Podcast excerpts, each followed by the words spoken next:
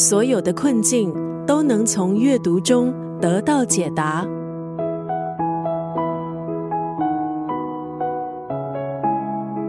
今天在九六三作家语录分享的文字出自这本书，作者是医生，也是自费演讲超过两百场的节能倡议者。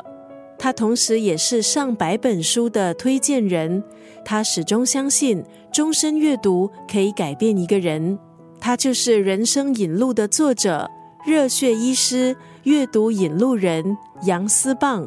透过这本书，让读者认识阅读如何带给他不一样的人生路。从阅读中如何练就二十八个基本功。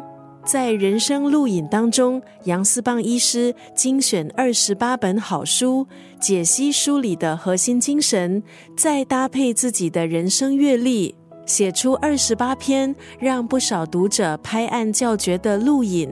内容涵盖我们一生都会遇到的重大课题。当作者在书里介绍李慧珍《成为自由人》这本书的时候，问了读者一个问题。你的人生是要走父母好意安排的路线，还是踏上未知的途径？即使那是一段波折重重的漫漫长路。今天在九六三作家语录就要分享这本书《人生录影》当中的这一段文字，也是作者杨思棒医师对刚才那道问题的解答。我们应该尽早培养自己绘制宝藏图的能力。然后一生在寻宝的征途上昂首前行。我们的人生无法预演，大家都是摸着石头过河。